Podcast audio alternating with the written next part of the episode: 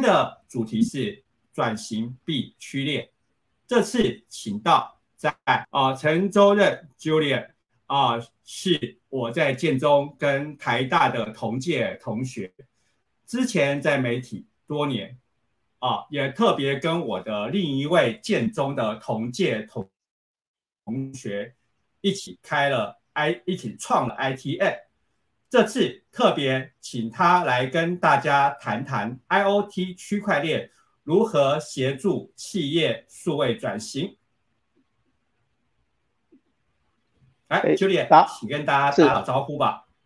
好，大家好，我是那个 ITM 的执行长陈周任 Julian Chan。那今天很高兴哦，Rich 老师邀请这样的一个机会来介绍，就是说，呃，我现在创立的公司 ITM。怎么在数位转型的过程里面，那扮演怎么样的一定的角色？那公司呢，就叫国际信任机器哦。所以顾名思义，我们提供的是一个信任的服务，那就是把区块链作为一个信任机器，希望能够在数位转型这个过程里面，那提供企业新的价值，创造就是说各种新的机会。那我想这个就是呃，我现在今天要来提的我的公司大概的整个的一个状况。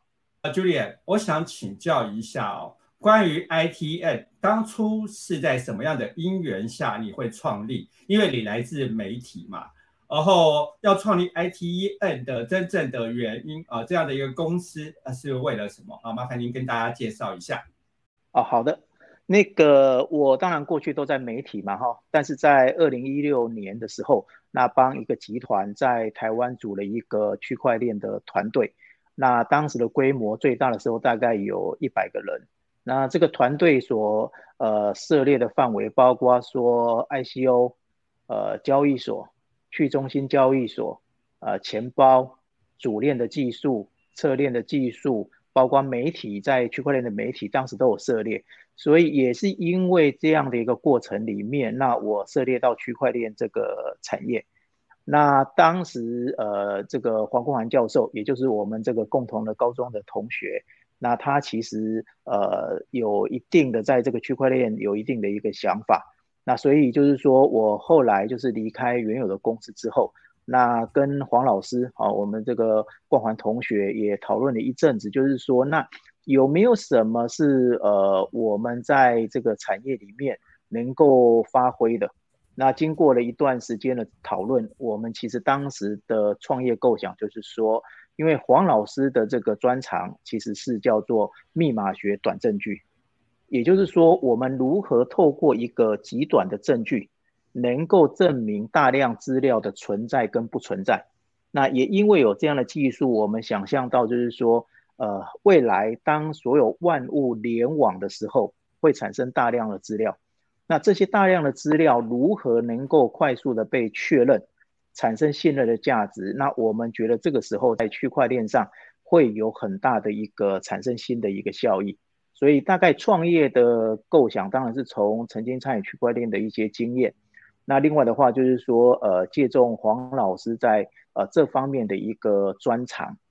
我们看到了一个机会，就是说。呃，如何在软硬结合的一个角度？因为毕竟，呃，硬体还是台湾的一个强项。从软硬结合一个角度，如何让区块链扮演一个信任机器？那那所以这简单讲，也就跟今天题目有关，就是说，我们看到想做的，就是说，在数位转型的过程里面，你会面临到数位资料的治理的问题。那当大量资料都是透过 IOT 的设备收集的时候，我们想把 IOT 跟区块链做一个连接，那也就是说，让 IOT 跟区块链产生这样新形态的一个信任，作为解决数位转型的一个治理的一个基础，解决它的一个信任的问题。我想这个大概就是说，我们在呃创业的构想啊，或是说创业这个历程里面，呃，从哪个点开始？那当然也是确认说我们想走到哪里去。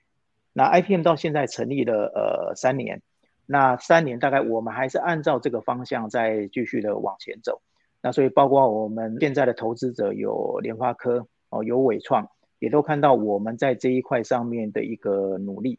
那几个合作的合作的伙伴案例，等下有机会我会再详细的介绍。那也都看到我们这方面的强项，不管是这个法务部的司法联盟链。不管是这个呃台电的案子，不管是神达的案子，其实都是在强调 ITM 如何把 IOT 收集到了大量资料，啊，透过区块链来做一个存证，产生新的信任价值。啊，其实这样听起来，你们东西有很丰富的应用。那我们是不是就请 Julia 来跟我们谈到啊，你们这些技术啊，技术刚已经有很详细的说明了，然后如何跟这些呃企业合作啊，做一些应用？好，所以所以这里面的整个的故事还是得从区块链的产生嘛，哈。那区块链是一个蛮新兴的技术，那从零八年这个中本聪开始，比特币开始，那区块链带来的一个新的价值，就是说过去我们相信一件事情，可能是因为我哎我认识你，我们有人际之间的关系，那或是说呢，这里面有呃这个法律的规范啊，比如政府的一个一个法法治的一个要求，或是说我们之间因为有商业的合约，那所以我们可以相信我们现在彼此之间的。交换的资料那是可信的，那但是呢，区块链带来一个新的一个改变，就是说我们不用相信谁来记账，但是我们永远可以相信区块链上面的资料一定是正确的。哦，所以这里面提到就是说零信任基础的信任机器，那这个部分我们想做的就是说，怎么把区块链这个零信任基础这个信任机器落实到企业的应用里面，那这里面。必须挑战的其实是区块链现在的局限。区块链是所谓一个叫去中心的资料库，那透过共识的方式啊，矿工大家一起来做这个记账。那也因为它是一个分散式的一个系统，那所谓的参与的矿工，我这个叫节点非常的多。那这样的话，它的速度一定是很慢的。以比特币跟这个呃，所谓最通行的这个公有区块以太坊来说的话，它的参与的矿工也就节点。大概会有接近一万，所以它的交易的速度，也就是资料记忆到这个去中心资料库的速度会非常慢，可能一秒钟大概全球就十到十五笔。那所以区块链很明显看到的一个局限，就是说，当很多人要使用它的时候呢，它的速度其实太慢，跟不上大家实际的使用，也就是所谓有扩容的一个这样的一个需求。那 ITM 这里在做什么？我我举一个比喻，就是说。我们很像这个区块链呢，其实是一个所谓的呃高速公路。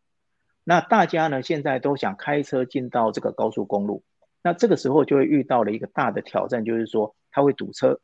那另外过路费很贵哦。以现在就是说以太坊在这个呃现在就是呃大家这个这么高频交易之下，可能一个交易手续费可能有时候要高达到一百块美金哦，记一笔资料，那这个是非常贵的。那所以在这样的一条高速公路里面呢？ITM 想在上面开巴士，那这个巴士一次可以坐一百万人，那也因为这个呃一百万人，所以我们可以做所谓大量的资料的扩容。但是 ITM 的局限是什么？ITM 局限说，因为我是巴士，我目前一天只开一班，那所以如果你时间不赶，你就可以来做我这个巴士，我协助让你在中心式资料库产生的这些资料，能够跟区块链这个去中心的系统做连接。那我们目前因为有这样的一个扩容技术，所以我们提供一个免费的服务，那提供给企业每年可以一百万笔资料免费存证到以太坊公有区块链。哦，所以就是说我们想做的就是说，不是所有的资料或是完整的资料都可以记到区块链上。如果你今天是这个所谓加密货币的交易，那你当然是必须及时的。那如果你今天只是做一个资料的一个存证，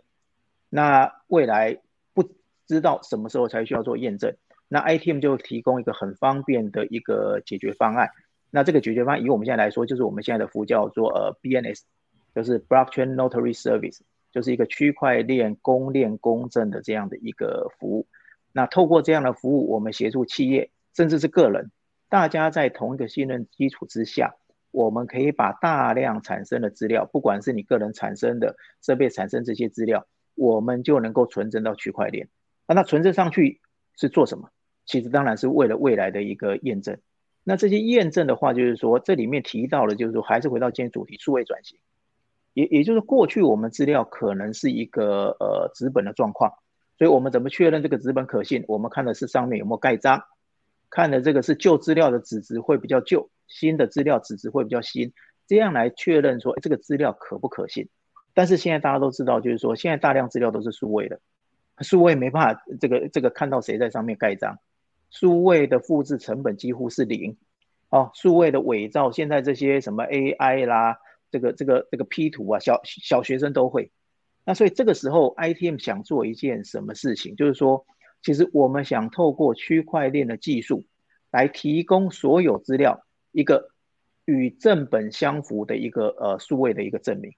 啊，你会知道数位其实是没有正版，每个版本都是一样。但透过 ITM 这样的一个技术，我们透过区块链的存证，那可以协助大家，让你这些数位档案确认是谁、什么时间产生的。这个证据放在区块链上，放在区块链上面是不可篡改的。那透过这样，我刚才说的一个形容比喻，就是说，我们提供一个数位档案的与正本相符的这样的一个服务。那相信这样的服务在整个数位转型其实都是非常关键的。我这里就是再举一个例子，就是说，呃，我们最近跟一个很大的一个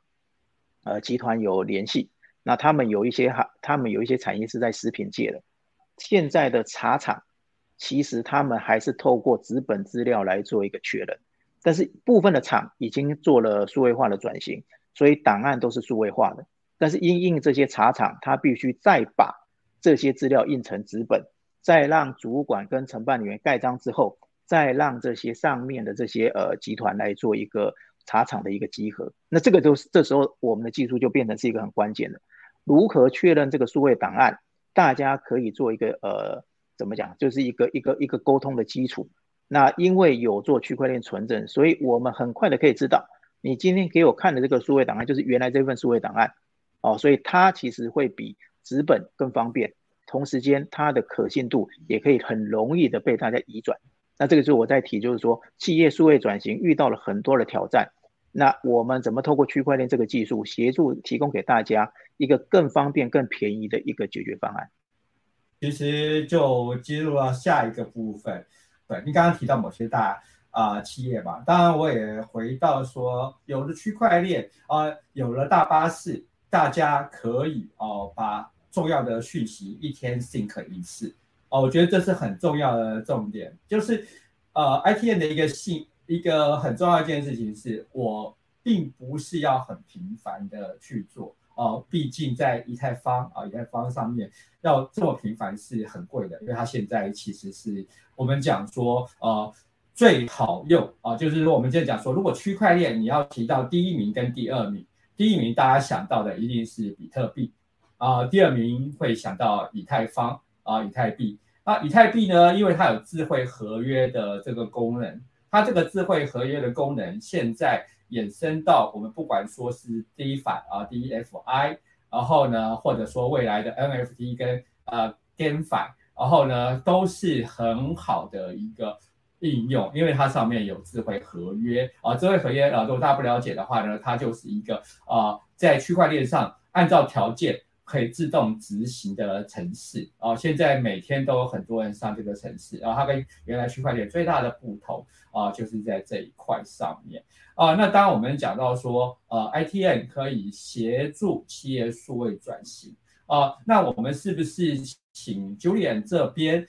针对 ITN 协助企业转型的部分？因为刚讲了很多。企业嘛，你说要跟大家分享，是不是跟我们大家就做更进一步啊？当然，在企业允许的啊的时间上啊，就是那个，因为你还有签保密协定嘛。但是我们来讲，也在企业允许的范围内讲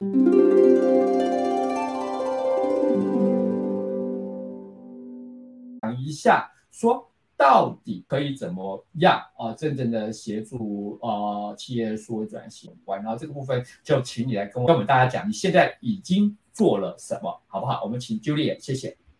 OK，好，谢谢。我我我想先举一个我们在去年第四季做的一个案例哈，来来让大家知道，就是说为什么这个数位转型这么重要。那用区块链来解决数位转型的信任问题，其实是一个很好的解决方案。那去年我们跟呃法务部，那法务部有采购了我刚才前面说的我们这个产品叫 BNS，那法务部用在的地方是作为数位证据的移转。那大家都知道，就是说现在的这些呃不管司法啦，或是这些这些这些犯罪，很多证据或是大部分证据都已经是数位化的一个证据。那因为司法它有不同的这些机构，从检调啦，好到这个法院层层的一个机构，那这些证据都必须去做移转。但是传统的这个所谓的证据的监管的方案，刚才说的其实是不是数位转型的哈？它还是持从比较物的角度，从比较这个资本的角度来想这一件事情。那所以过去就是，或是现在他们在实际在数位资料移转的时候呢，也面临到一些挑战。这挑战就是说，当我一个数位资料大量数位的证据收集到之后，我可能会从 A 单位会移到这个 B 单位，B 单位以后不知道什么时候可能会给 C 或 D 单位。那现在可能是用所谓的一个呃档案的一个清单来确认这些档案到底是不是呃移交的这些实际的一个范围。但是当后面在资料在做检视的时候，如果发现说有不一致，那这时候其实就遇到很大的一个挑战，就是说，难道我再回去 A 单位跟他要原来的资料，一定会拿到同一笔吗？我想这个大家现在没办法保证。那另外的话，到底中间是出什么问题？是是自己的这个呃系统啊，可能在这个转档过程、储存过程中有有遗漏啊，或是说这个是真的移转的时候呢，有人刻意把资料去删掉。或是有人把资料忽然的加进来，这些在后续的验证上都其实非常的呃困难。那透过人为的方式，目前能做的就是说啊，那我们再请一个可信第三方来做鉴定。哦，那这个简单讲就花人花钱花时间嘛，哈。那那时候 ITM 的解决方案是什么？用区块链怎么做？当 A 单位他要做资料移转的时候，那这个时候先先做呃资料的一个存证。而且我们的方案是可以做大量资料批次的存证。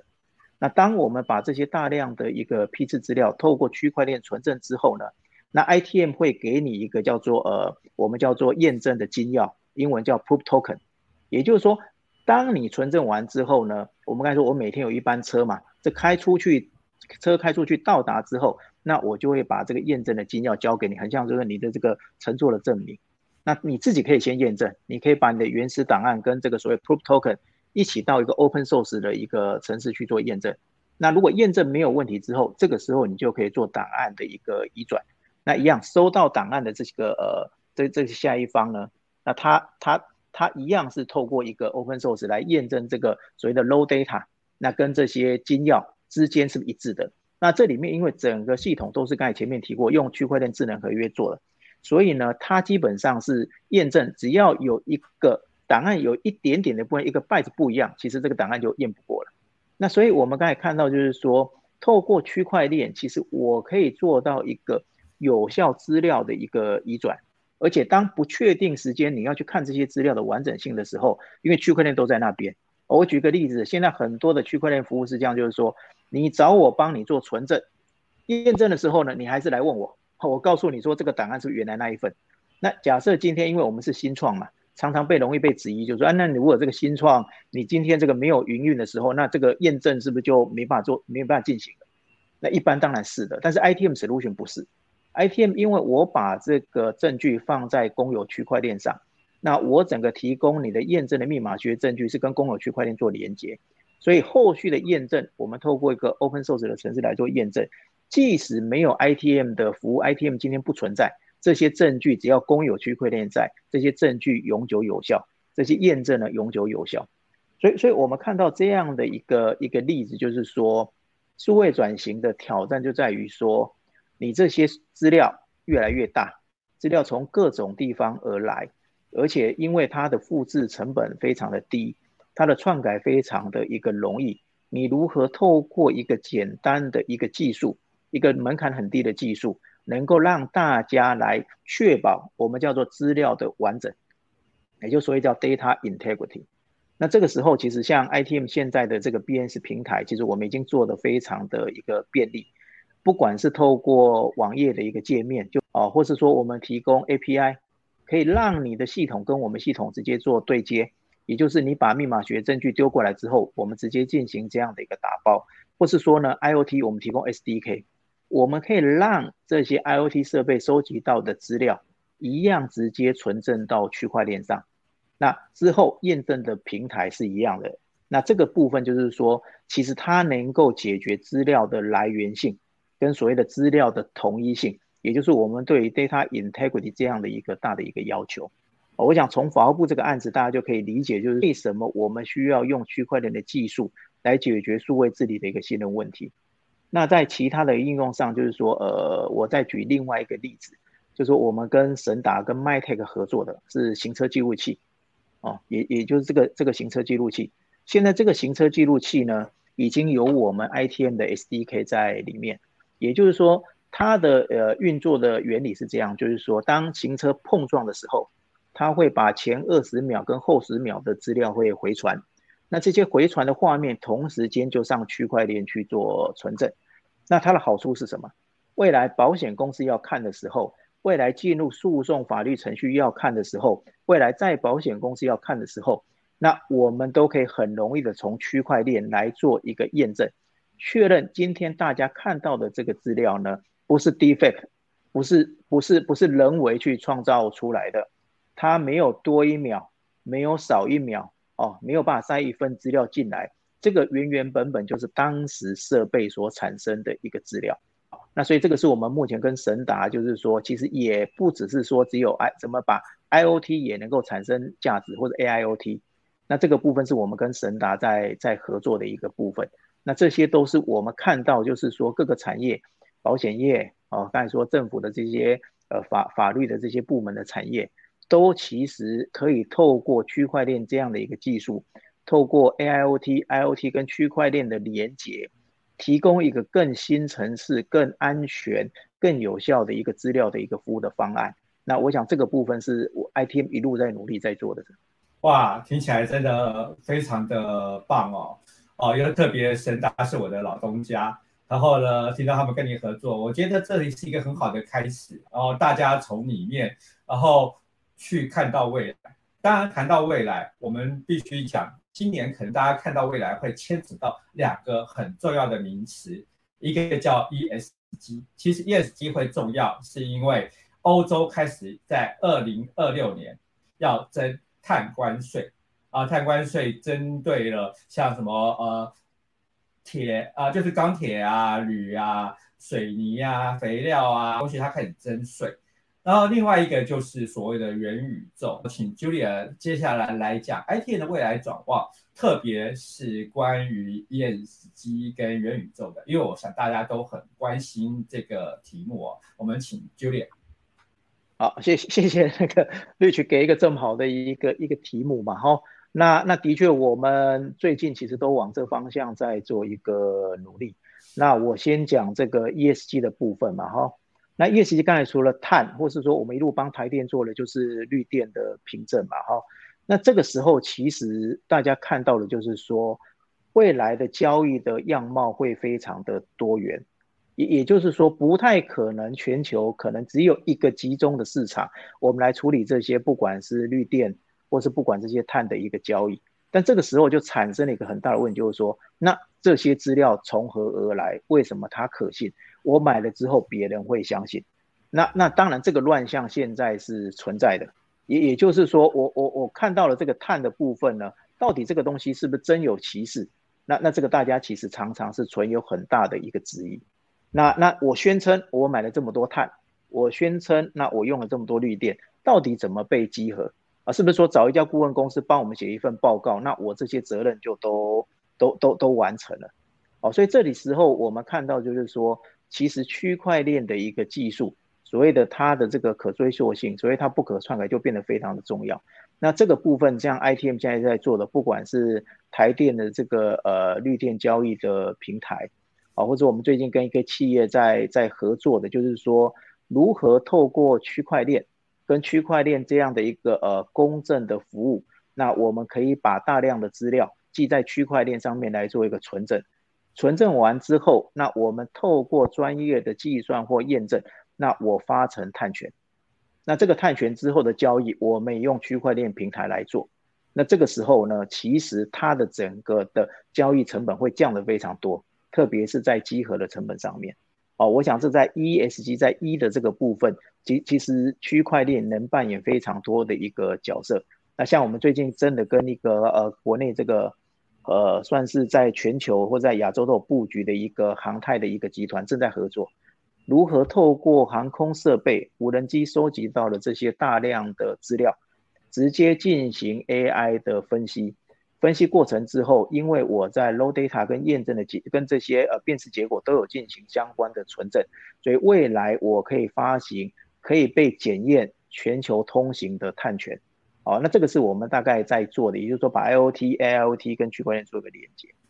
另外，在 ESG 里面还有一个很重要的，其实是在 G 的部分，你的公司营业秘密跟重要资料的保护。那这个东西在台湾我们已经看到很多的一个一个案例。就是这里面是这样，就是说，呃，我们的所谓的营业秘密，既然是秘密嘛，哈，那他他就不肯拿去外面给人家公证，他不像专利嘛，那那没办法公证的一个状况，又保护在公司里面，那当今天有争议的时候，有诉讼的时候，公司怎么跟别人证明这个资料是我什么时间产生的？那这个是部分是说，我们最近也跟数位治理协会这边也在做合作，跟陈春安教授这边也有一些合作，我们就是说。怎么让企业知道现在有一个更新的工具叫区块链存证，它能够降低你在营业秘密有一个这个呃算是最后一礼物就存证，你必须盘点，你必须管理，最后必须做存证。我们有一个有效又便宜的存证的工具，能够协助企业在营业秘密保护、在公司重要资料保护里面提供一个可信任基础的来源啊。所以这里面提到就是说，其实 ITM 在从呃 ESG 里面，其实现在跟不少的呃，企业跟机构啊都在合作当中。那另外刚才提到的是元宇宙，元宇宙这边如果大家呃也也也也也也对 ITM 有接触的时候，其实大家已经可以看到，就是说目前已经有企业啊，包括像做音乐的部分，包括安信达，包括做艺术品的部分的艺信，都用 ITM 的存证技术作为发行 NFT 的一个基础。那这个意义是什么？也也就是说，NFT 呢上面虽然有一串密码，那这一串密码其实不是没有办法把全实际呃现实社会的大量资料直接放在这个这个这个币上面，所以我们怎么确认呢？这个跟 NFT 连接这个档案呢是你产生的，是你什么时候产生的，而不是你今天随便去抠别人的照片来发这个 NFT，所以这个时候变成了 NFT 的履历就非常的重要。那 ITM 刚才提过，就 ITM 其致力的就是说，把中心式的世界跟去中心的世界，也就是现实的一个一个系统，跟现在区块链有做一个连接啊，因为这个连接成本其实非常大，所以现在在 NFT 或是说未来的元宇宙的部分，那那这个部分 ITM 也有一些参与，也就是说，我们现在的这个 BNS 这个解决方案已经有企业啊，包括我们呃最近也有跟一个很大的一个做。做这个创作平台的公司已经在谈了，就是说我们能够提供是一个预铸的概念。那预铸的概念就是说，呃，做到独一无二，但是未来它可以被交易的时候，你可以在就是说适当的时间再决定要不要上，呃，上链去做交易，因为上链的成本交易成本其实非常高。所以如果今天有这样的一个预铸的功能，其实我就可以千变万化组合出在我手上的这些智慧财产，我这些创作的 IP。如何组合成一个新而有效的一个一个产品之后，那我再上到 NFT，我再上到未来的这个元宇宙里面，哦，所以这个是 ITM 现在在这个领域部分，我们现在正在呃合作，而且一一步一步往下走的部分。